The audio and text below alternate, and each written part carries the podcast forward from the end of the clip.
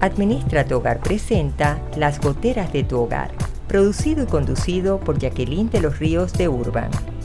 Un espacio para compartir e interactuar conectados con bienestar, calidad de vida, familia y hogar en compañía de Jackie Urban.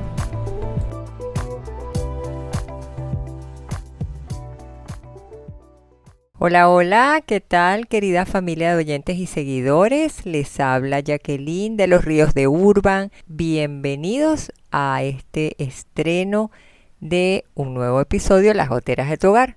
Como siempre comprometida con ustedes para poder en este micro magazine variado hablarles de todo lo que acontece en la vida en el hogar.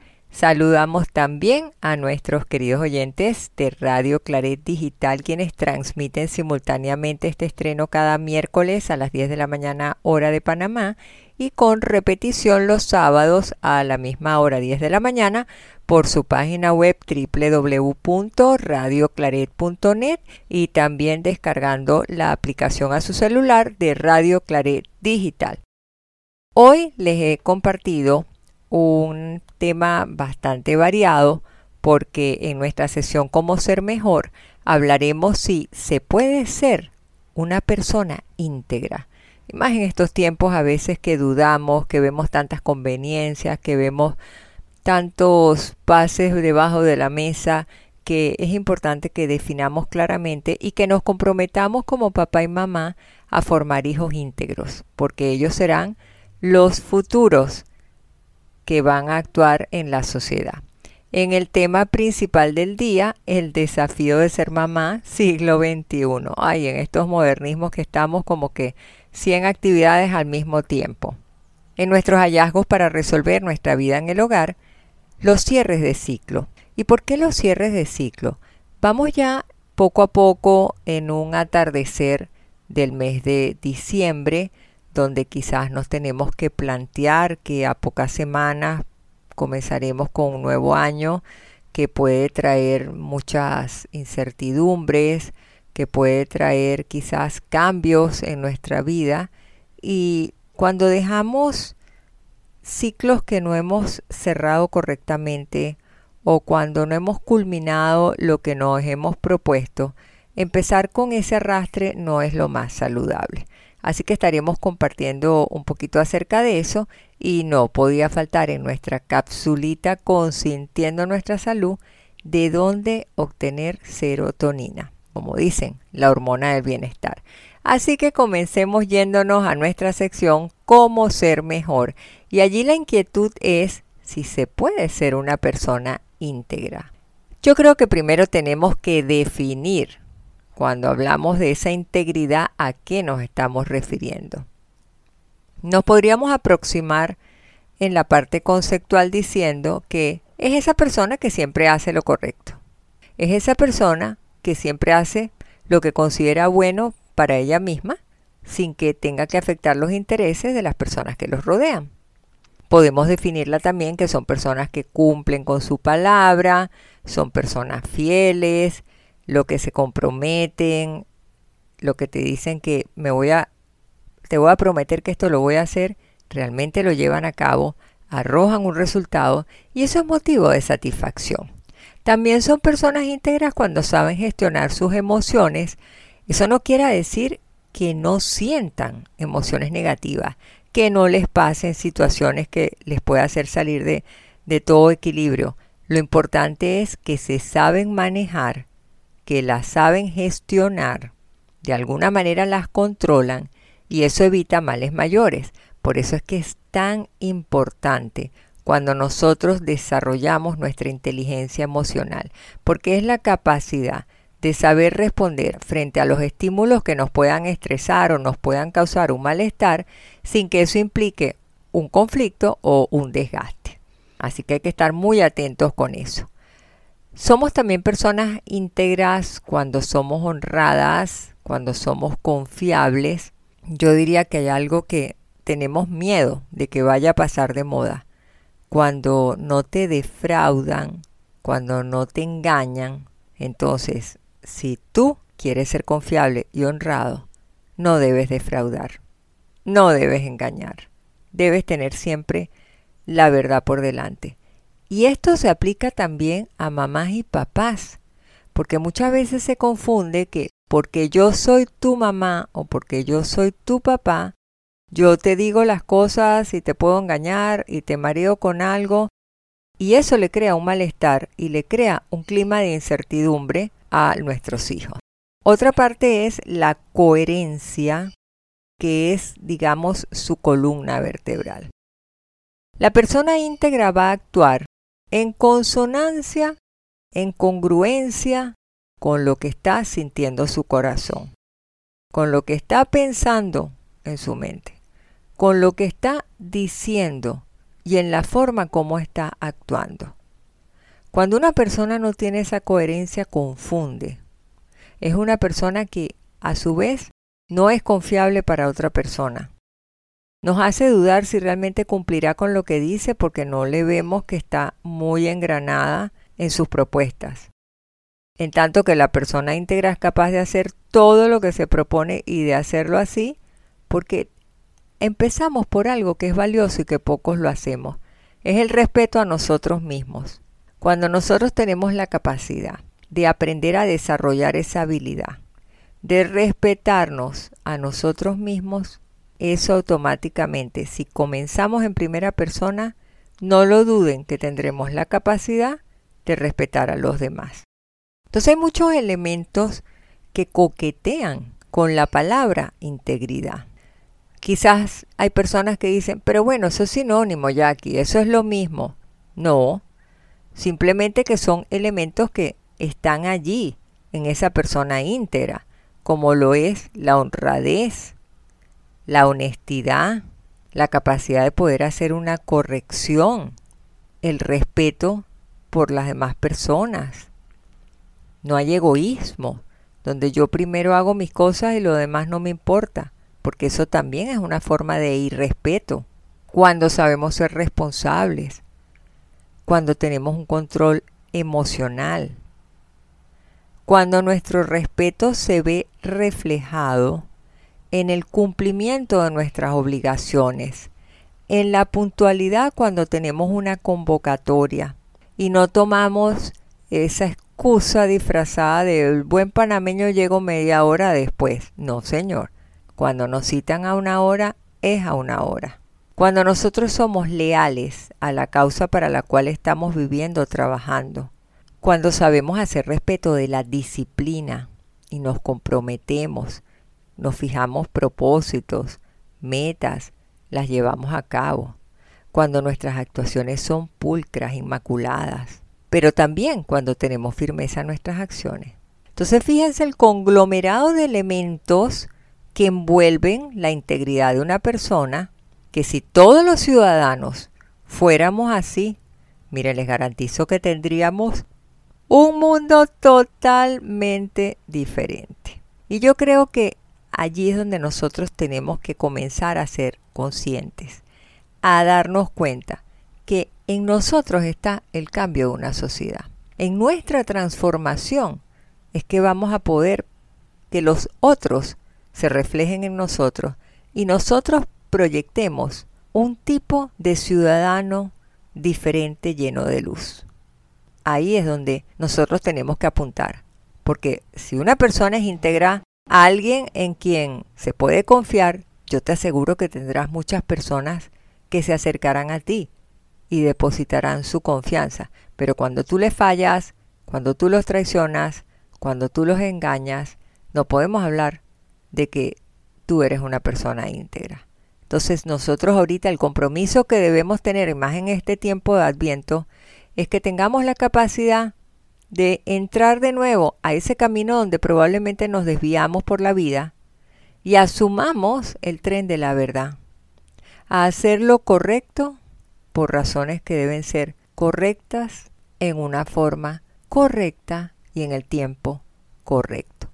Si cada uno de todos los actores que conforman una sociedad, medio político, religioso, social, educativo, científico, artístico, tecnológico, familiar, comunitario, espiritual, miren, yo les garantizo que seríamos países primermundistas y tendríamos una sociedad digna de que cualquier persona dijera yo me quiero venir a vivir a este país. Y no quiere decir que es Panamá. Es donde tú te encuentres en este momento que puedas extrapolar toda esta información y la puedas poner en práctica en la sociedad donde a ti te toque desempeñarte y vivir. Ahí te vas a dar cuenta, yo estoy completamente segura de que hay mucho por trabajar, pero si somos cómodos y no nos comprometemos pensando de que para qué yo hago eso si el otro no, seguiremos viviendo en países de tiniebla donde no habrá quien prenda la primera lucecita para ir contagiándonos todos y salir de esta tiniebla y mostrar nuestra mejor luz. Pero vámonos a el tema principal del día, el desafío de ser mamá siglo XXI. Estamos en un tiempo que en algunos países celebran el Día de la Madre, 8 de diciembre, Día de la Inmaculada Concepción, pero el Día de la Madre debe ser todos los días del año. Lo que pasa es que somos madres multigeneracionales. Tenemos madres millennial, madres muy jóvenes, tenemos madres añejitas, tenemos abuelas que en su momento fueron madres y fueron criadas de una forma, los tiempos cambian, el cambio va tan rápido que no nos deja ni siquiera prepararnos. Pero cuando hablamos del desafío de ser mamá siglo XXI, estamos haciendo la analogía sobre el modernismo, una etapa de tanto estrés porque nos arrastra la sociedad, porque la inmediatez es la que se impone, porque todo tiene que ser para allá y encima queremos ser multitasking, multifacéticas, multitareas. Y si no lo queremos hacer, por lo menos nos lo exige la vida que lo debemos hacer. Entonces, ¿qué tenemos nosotros que buscar? ¿Cuáles son los elementos que nos definen para ver cómo los vamos a transformar?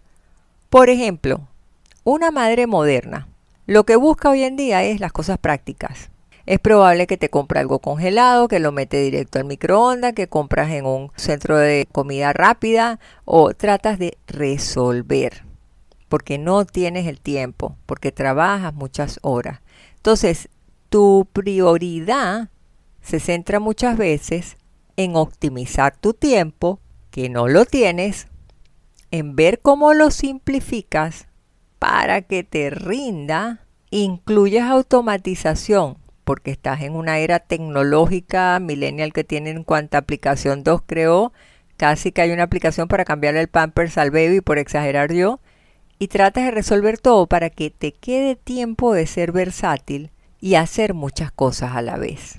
Claro que cuando tienes la ayuda tecnológica te da un poquito de, de tranquilidad, pero estemos claros que entonces dejas en casa a tu bebé, tienes a una persona que te apoya y te ayuda, pero tu casa está llena de cámaras de seguridad, puedes saber lo que pasa, hay aplicaciones en el celular para tú saber qué hacen tus hijos en la guardería, si los están cuidando bien, tienes videollamadas con la familia donde tus pequeños hijos pueden ver si están con abuela, te pueden ver a ti que estás en el trabajo y que tú estás pendiente de ellos, que no los estás abandonando, cosa que quizás hace 30, 40 años no existía. Y las madres quizás estaban concebidas más a llevar una vida en su casa y mucho más hace 50, 60 años los hogares que eran tradicionales era papá salía a proveer, mamá quedaba al cuidado de los hijos, era la crianza, era estar pendiente de los estudios, de corregir las tareas, de preparar la comida, guardar la ropa que se lavaba, se limpiaba, las manualidades. Era un estilo divino para ese momento. Pero la misma vida ha dado giros y ahí es donde va la transformación y la capacidad de hacer reajustes para adaptarnos a esas nuevas modalidades. Sin embargo, como mujer, como ese instinto animal, nos queda la búsqueda de la perfección. Si somos mamás, queremos ser las mejores mamás del mundo. Entonces tenemos un gran desafío y en ese desafío es es que yo le tengo que demostrar a mis hijos que yo los amo, que tienen a mamá 24/7, que yo no los quiero abandonar, pero tienes que cumplir también otras responsabilidades. te toca ver cómo haces para a distancia saber que tus hijos son traviesos, saber que de repente no le hacen caso a la abuela que los cuida o a la tía o a la empleada. Entonces tienes que saber ubicarlos, que son chiquillos inquietos, que no todos porque son intranquilos tienen déficit atencional, que ellos nacen ya en una generación donde no han aprendido ni siquiera a sentarse en la sillita, pero ya tienen una tablet donde tienen interacción con muchas figuras imágenes coloridas. Entonces, tienes que saber que te vas a encontrar con muchas cosas. Y si bien tú vas a aprender de lo que recibiste de tu hogar, toca también hacer algunos ajustes a los tiempos en que nos está tocando vivir.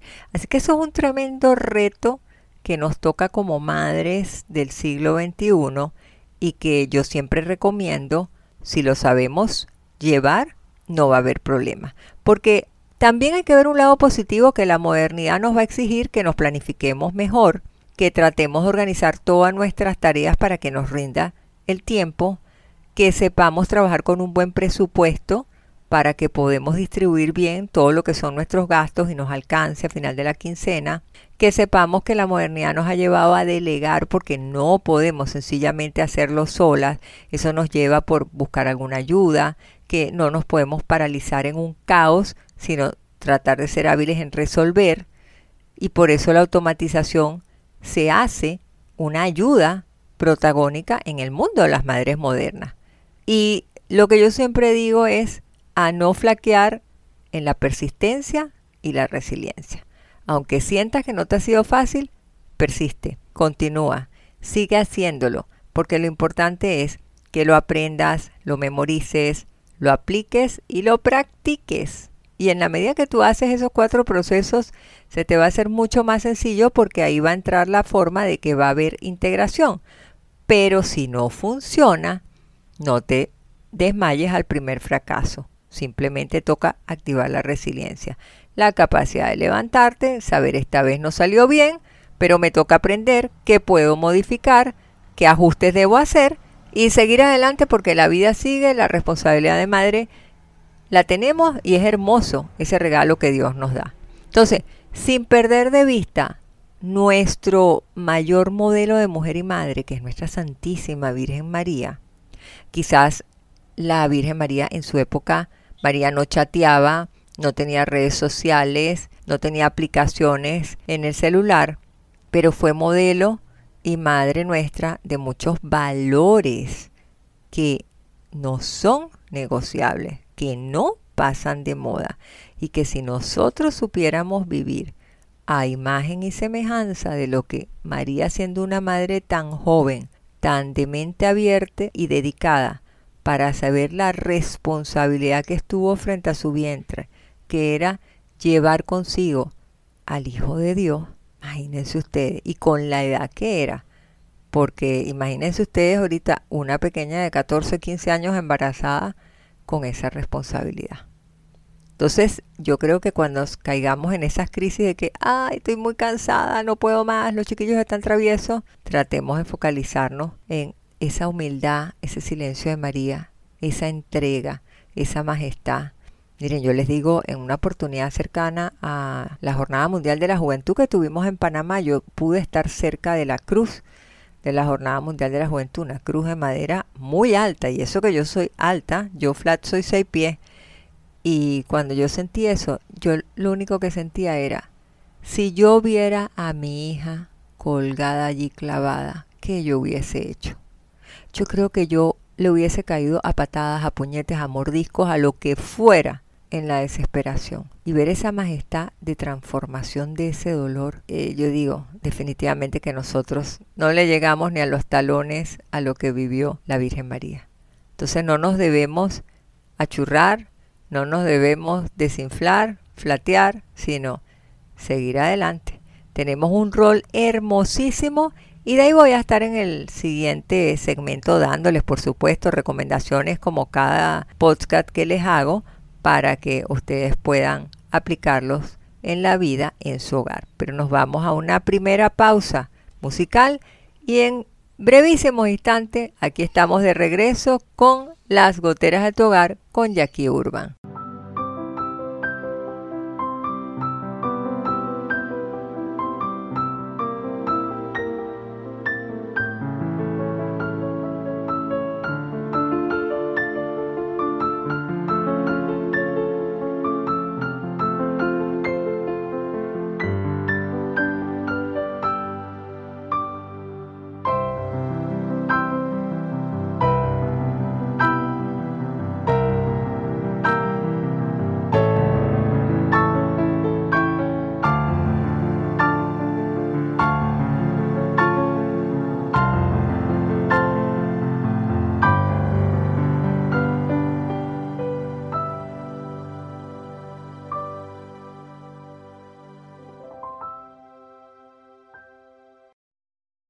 Estamos de regreso en este segundo segmento de las goteras del hogar compartiendo el tema principal de este podcast, el desafío de ser mamá del siglo XXI. Y bien les comentaba anteriormente que son generaciones diferentes, tiempos que han cambiado, desafíos que tenemos quienes nos toca trabajar todo el tiempo, asumir las responsabilidades del hogar y que realmente los elementos que debemos manejar en el tablero de ajedrez es la practicidad, el rendir nuestro tiempo, el simplificar la vida, en ayudarnos con automatización, en ser versátiles, en pedir ayuda cuando se necesite, en apoyarnos también de la tecnología para lo que edifique y nos resuelva, porque tenemos que quitarnos ese estigma de que debemos ser mujeres perfectas. La perfección solo está en Dios, pero si nos toca, pues de alguna manera, seguir demostrándole a nuestros hijos que los queremos, aceptarlos a ellos que se desesperen, que no venga mamá cerca, no dejar por eso que nos manipulen, sino poner las normas y las reglas del juego bien claras y estimularlos a ellos también, que ellos cooperen y se integren en la casa para que no sean niños dependientes de mamá únicamente, sino que ellos también desde pequeño empiecen a asumir sus compromisos y sus responsabilidades. Pero entonces, ¿qué podemos hacer? Miren, yo lo primero que les digo es, si bien nos toca como mujeres combinar nuestra vida familiar con la responsabilidad que tenemos profesional o laboral, porque a muchísimas de nosotras nos ocurre, hay que aceptar y comprender que eso es parte de la dinámica social de estos tiempos y que amerita que tengamos diálogos profundos con nuestro esposo y podamos hacerle ver, pero no para que a nosotros nos señalen, nos estigmaticen, nos culpen porque salimos de la casa. Es que también la situación se hace difícil y debemos a ambos aportar al hogar. Otra de las recomendaciones es también que hay que sentarse a dialogar con nuestros pequeños, porque los más grandes pueden entender, pero a los pequeñitos cuando se les habla mamá sale es mamá me abandonó y se vuelven rebeldes y les da rabia porque mi mamá no me quiere. Entonces lo que hay que saber a ellos es motivarlos que también afuera hay una responsabilidad que mami tiene, así como ellos tienen que arreglar su recámara, tienen que hacer las tareas de su escuelita, tienen que estudiar, tienen que aprender, también entusiasmelo y nárrenle con una narración que lo comprendan sus pequeños lo que tú haces cuando estás fuera de casa, todo lo que te toca aprender, si tú trabajas en una empresa de fabricación, explicar cómo es el proceso, si tú prestas un servicio, tienes que decirle cuáles son los beneficios, que ellos también lo podrían hacer cuando ellos crezcan, de manera que tú transmitas que a ti también te gusta asumir esa responsabilidad, te gusta ir a tu trabajo, también te ponen tareas para hacer y que tú tratas de hacerlo de la mejor manera, así como ellos lo deberían hacer en su escuelita, porque de esa forma ellos sienten, ah, mami está haciendo lo mismo. O sea, que tú vas como a una escuelita de grandes. Sí, yo voy como una escuelita de grandes, pero adicional a eso, como lo hago bien, entonces eso me permite también que podamos ir de vacaciones, que podamos salir, de manera que ellos digan, ah, bueno, vale la pena, porque a veces los chiquillos son bien manipuladores e interesados, entonces dicen, bueno, si mami entonces nos puede pagar para comer la paleta de helado para ir de vacaciones, dale mamita, ve a trabajar que yo aquí te espero. Los niños son un mundo fascinante, pero hay que tener la mano izquierda para poder saber llegarles a ellos.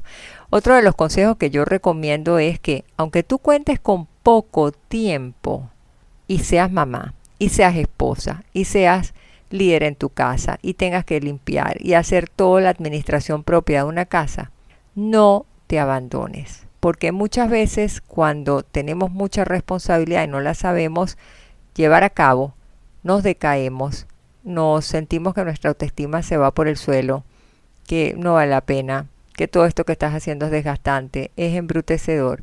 Y uno tiene que tener siempre la frente en alto.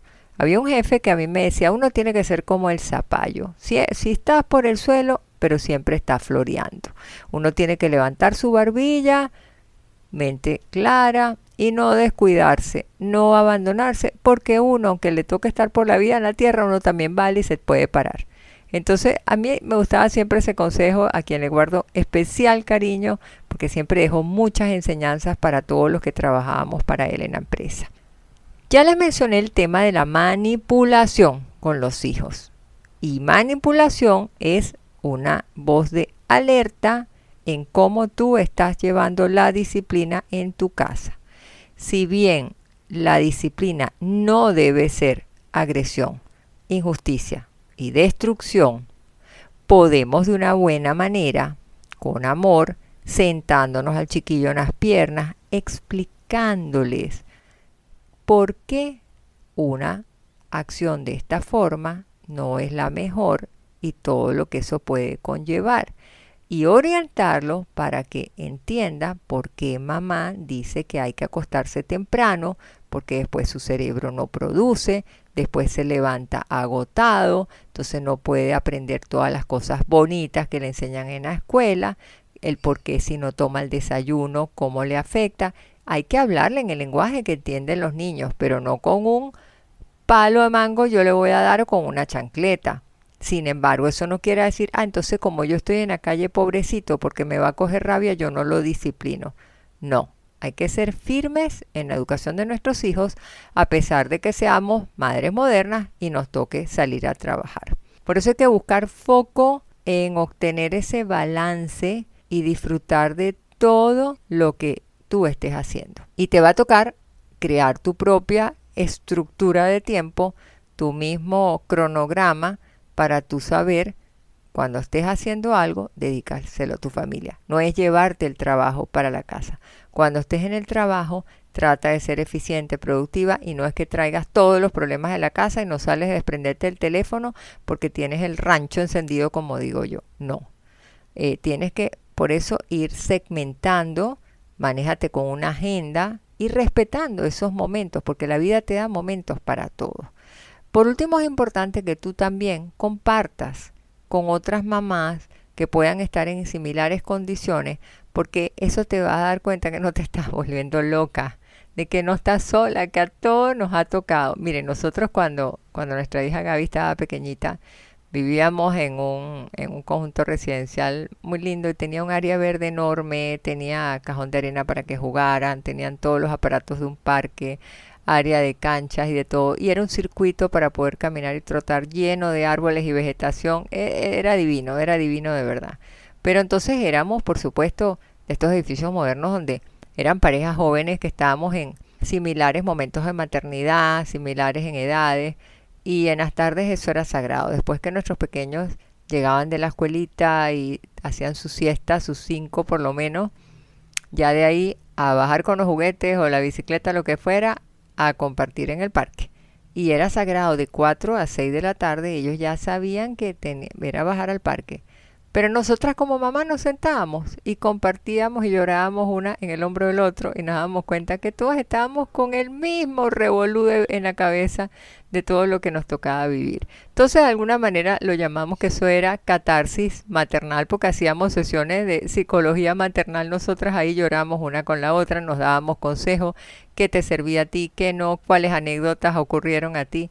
De manera que eso nos hace sentir que yo les pueda decir bienvenidas a esta nueva realidad social que toca mayor organización, que debe ser definitivamente la conciencia para cambiar nuestra actitud, para dar amor del bueno y para disfrutar de la vida, porque si no nos vamos a frustrar, a deprimir, a llorar y eso no es lo que debemos ser ejemplo para nuestros hijos. Pero llegó el momento de irnos a nuestros hallazgos de Jackie esas goteritas que tenemos que ver cómo las corregimos para que no se nos conviertan en dolores de cabeza en casa.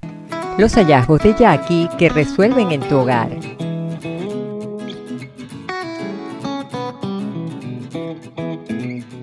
Y hoy les quise hablar de los cierres de ciclo.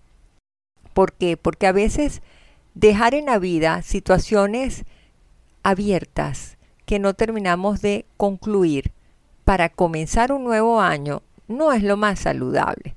Y es importante que nosotros dejemos ir lo que se tiene que ir, lo que ya terminamos, lo que sea un proceso de trabajo, sea una reparación en casa, sea un proceso de cambio, porque estoy en un trabajo personal para desarrollarme, pero el gran problema que tenemos todos es que nos apegamos demasiado a las cosas.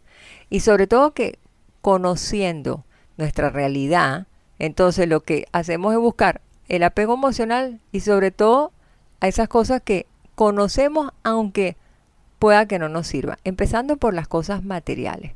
Yo creo que cuando ya vamos cerrando el ciclo es importante que abramos las puertas del nuevo año, pero que podamos en este momento revisar nuestra ropa, nuestro calzado, las cosas que tenemos en casa, artículos de cocina, este, la ropa de nuestros niños que durmiendo crecen muy rápido y podamos aprovechar un momento a hacer donación ante tantas necesidades que tiene la humanidad por problemas ambientales, este, personas que han perdido sus hogares por las lluvias, personas que están como el caso de los migrantes, que a nivel internacional es una crisis que es muy fuerte, problemas de personas que andan pues en la calle, que hay que ayudar, los abuelitos que quedan abandonados en un asilo, en una casa hogar.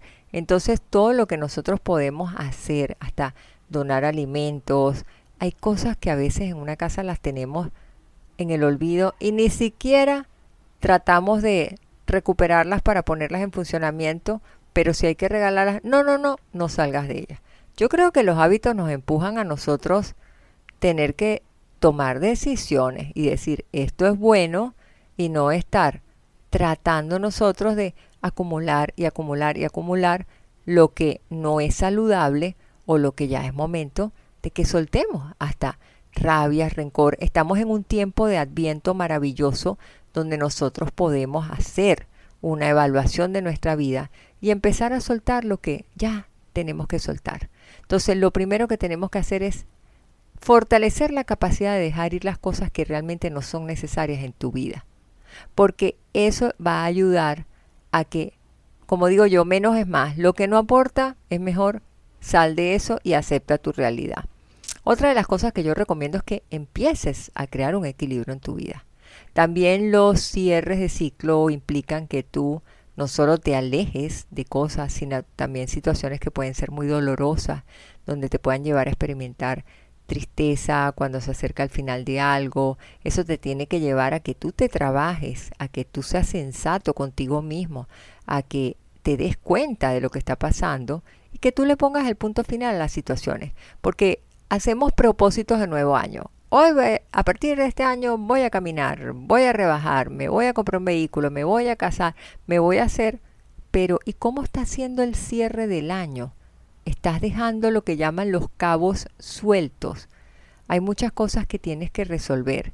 Entonces nos va a tocar a nosotros que para poder poner punto final y abrirnos a este nuevo año que Dios nos está obsequiando, a este, esta página, este cuadernillo lleno de páginas nuevas por escribir, nos lleva a enfrentar cambios con valentía, que aprendamos a revisar todas nuestras experiencias y todas nuestras vivencias y puede ser que no tengamos que acumular todo para que nos recordemos de que eso lo vivimos o lo tuvimos.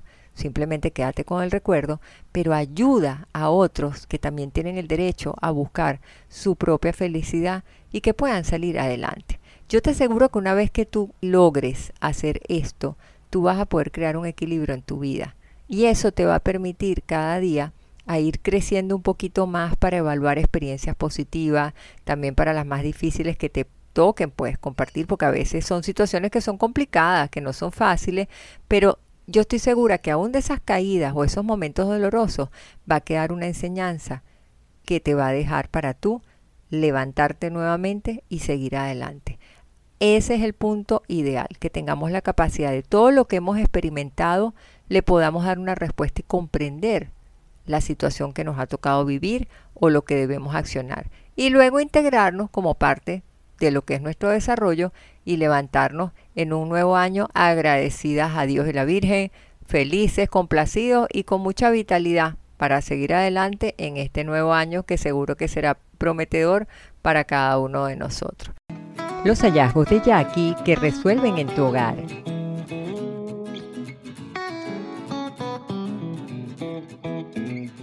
Regresamos entonces al tema que estamos hoy abordando, el desafío de ser una mamá del siglo XXI.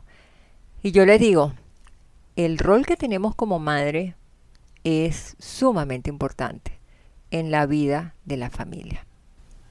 La forma como mamá sepa guiar su hogar interactuando con sus hijos será la base, la solidez que tendrán nuestros hijos en adolescencia e incluso en adultez. Por eso es que es tan importante el vínculo que hay entre la madre y el hijo. Y ese vínculo comienza desde el momento que tú gestas a tu bebé. Y eso poco a poco va pasando por todas las etapas de un bebé, desde su nacimiento, la que es tan importante, el amamantar, pegártelo al pecho, que él sienta tu olor, tu seguridad, y luego los cuidados desde los primeros años de vida y luego la orientación cuando ya son más grandes. Entonces, muchas personas que trabajan en el mundo de la psicología especializado en adolescentes se dan cuenta que tienen que retroceder la historia e ir a indagar cómo fue la relación de este adolescente con su mamá y qué tanto él tuvo estabilidad emocional y afectiva.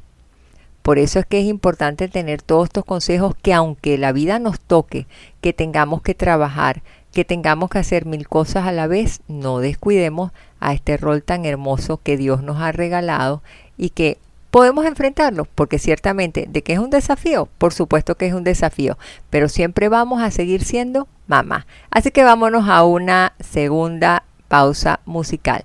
Y en breve, aquí con Jackie Urban, continuamos en las goteras de tu hogar compartiendo el desafío de ser mamá siglo XXI.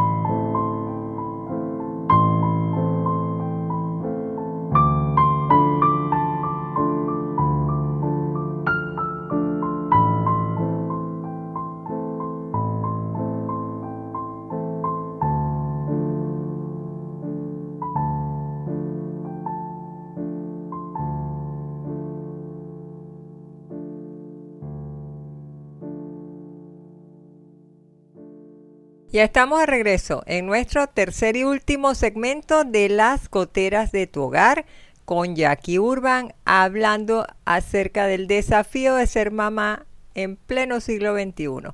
Tremenda responsabilidad que tienen las madres modernas ante tanta invasión de mensajes, de información que muchas veces nuestros hijos no tienen la capacidad de procesar, que les afecta y les impacta. Por eso es que la presencia de nuestra madre es valiosa como hijos, porque en ese vínculo realmente es donde nosotros vamos a evitar que eso deje secuelas. Y ciertamente el apego seguro de nosotros como hijos a nuestras madres nos permite que exploremos, que conozcamos realidades con seguridad, con firmeza, porque mamá ha sido luz para nosotros, nos ha informado como debía ser, no nos ha ocultado y eso nos da a nosotros seguridad en nuestro crecimiento y desarrollo.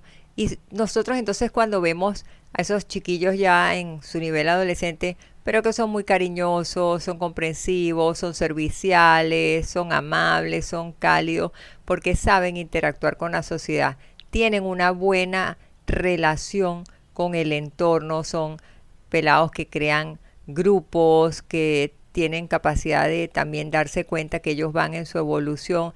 Eso es muy lindo y que ellos sobre todo desarrollen la asertividad que es tan importante, que es saber expresar su estado de ánimo, cómo se sienten sin que vayan a ofender a nadie y que lo sepan decir en el momento oportuno. Entonces, eso es el resultado muchas veces de haber tenido la presencia de una mamá que ha sabido ser atenta con sus hijos, que ha sabido estar presente, que es lo importante. Ahora, también hay otro tipo de apegos que no son los más saludables como los seguros, sino que son apegos distantes.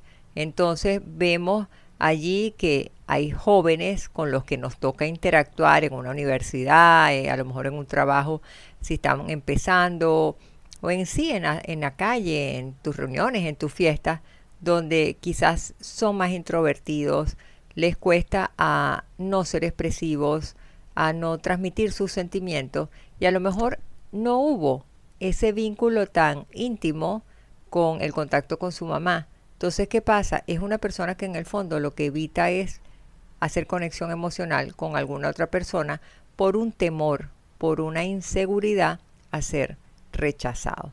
Y ahora que estamos de moda el término bullying, a ser bulleado. También existe, que va a depender mucho de la relación y el vínculo que tenga mamá con los hijos, es el apego inseguro.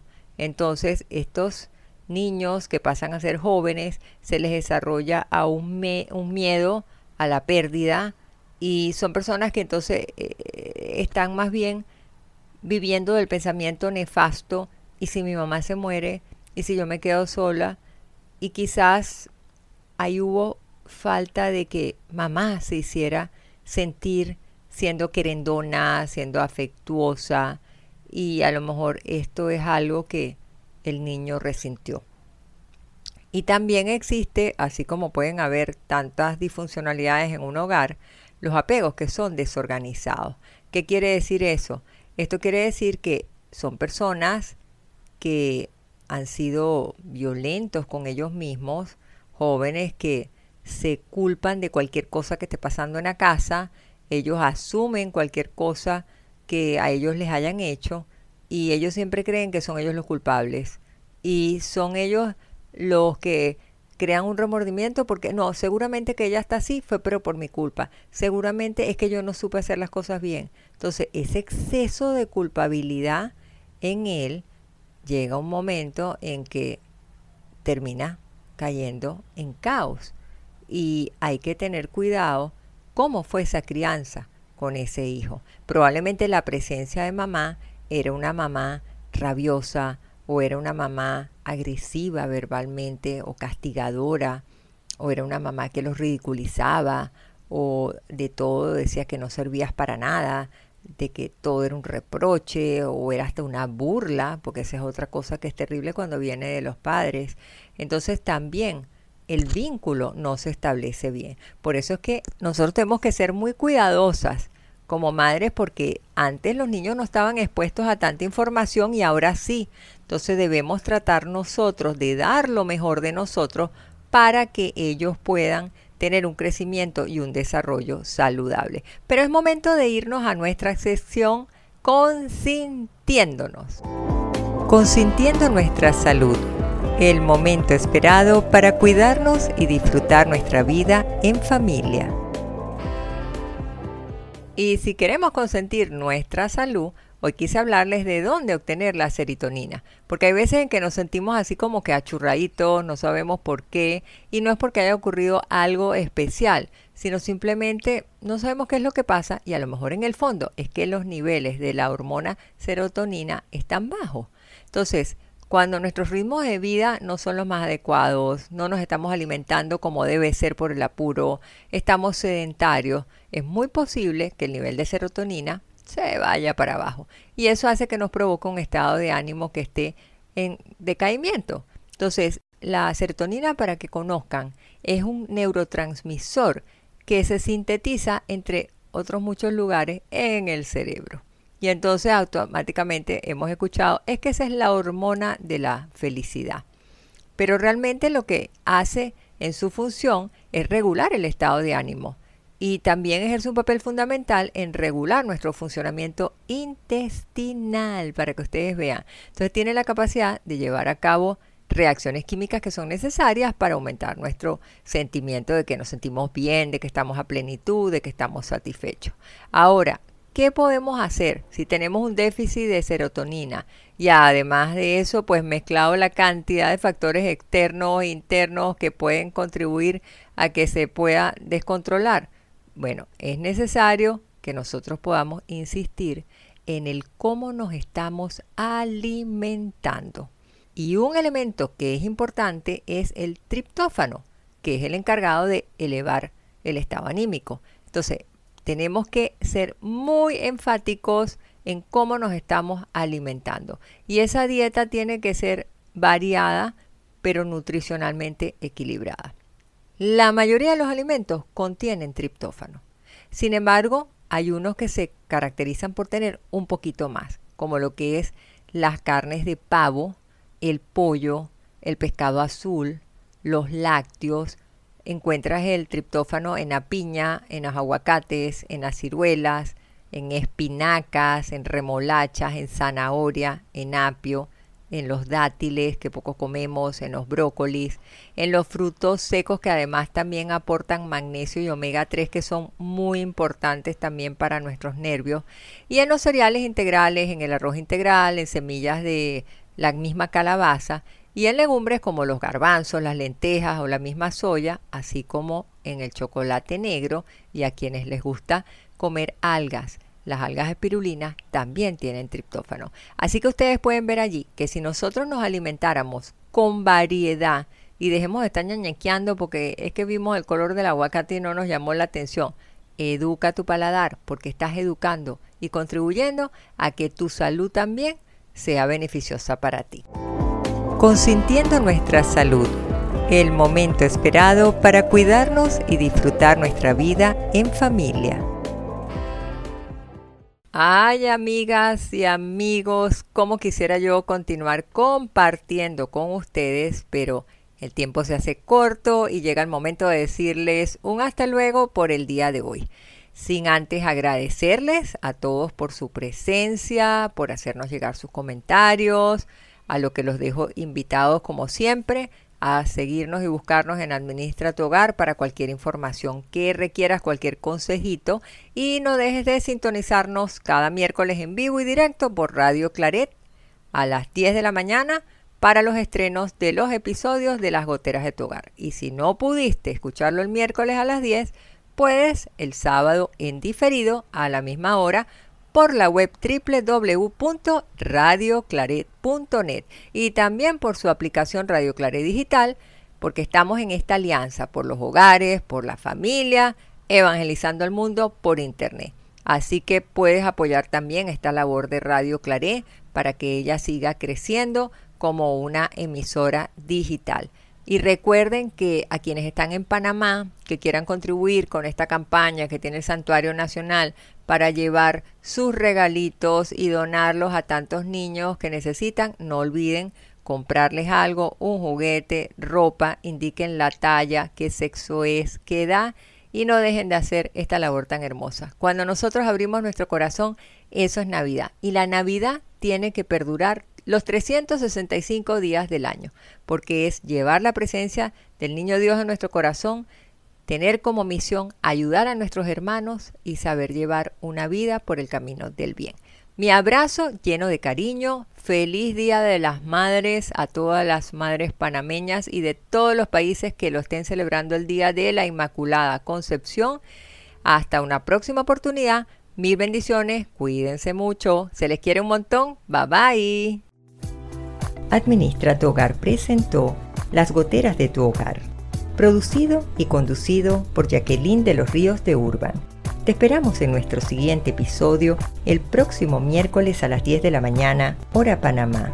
Suscríbete y ubícanos en nuestras redes sociales y en administratuhogar.com.